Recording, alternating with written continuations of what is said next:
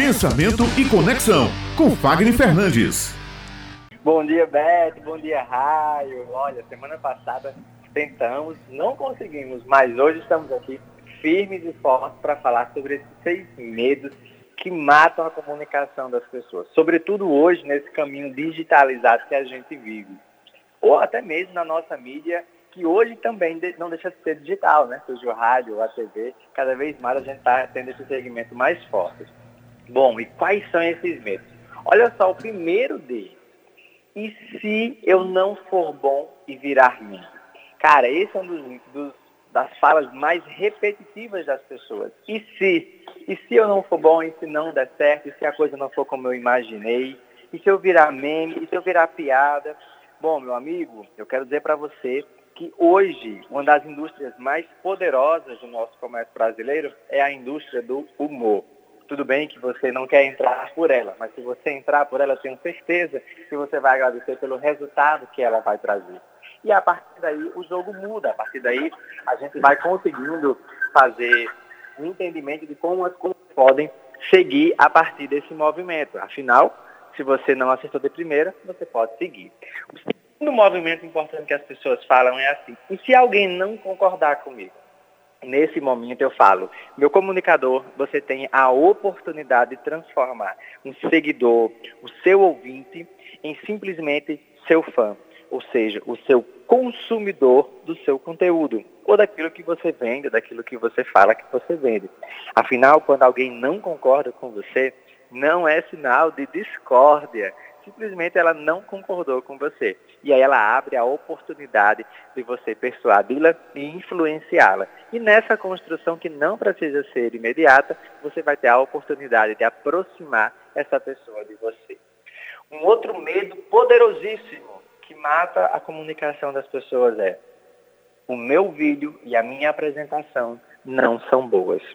Quando você reforça essa ideia, dificilmente ele vai ficar bom. Afinal, você já predetermina de que ele não vai ficar bom. Então, a sua energia, ela cai, a sua expressividade, ela vai ficar mais fria, mais engessada. A sua voz não vai ganhar tanta força, tanta projeção. As suas palavras, elas não passarão convicção para as pessoas. E quanto mais você se comporta dessa forma, menos resultado você vai ter. Então, você está perdendo a oportunidade, você está matando as suas conexões. Uma outra, um outro medo poderosíssimo que as pessoas falam é, falam é, isso não combina com o meu estilo. Meu comunicador, Raio Beto. A gente só consegue saber o estilo de um comunicador quando ele começa a falar, quando ele começa a desenvolver a sua capacidade de comunicação.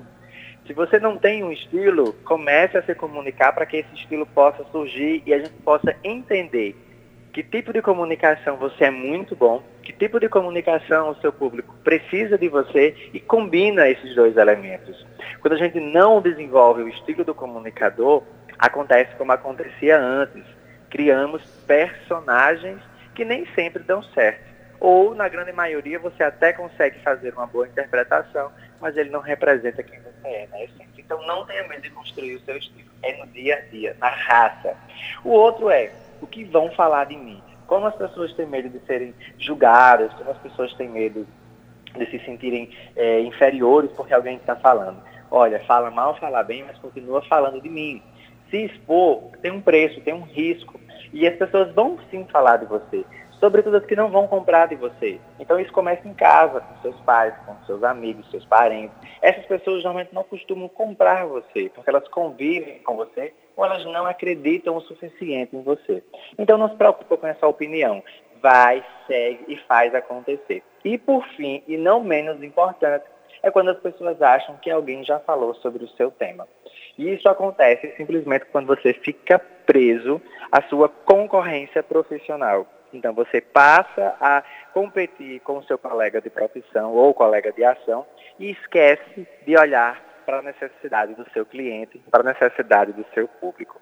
E quando você reúne esses seis medos, você tem conseguido aí suicidar, matar a sua competência comunicativa.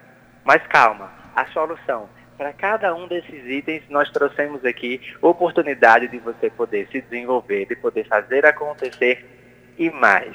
acredita no teu potencial e você vai enxergar um mundo inteiramente novo e só seu. É isso, meu amigo Fagner Fernandes. Muito show, Raio. Anotou tudo direitinho. Tudo anotado.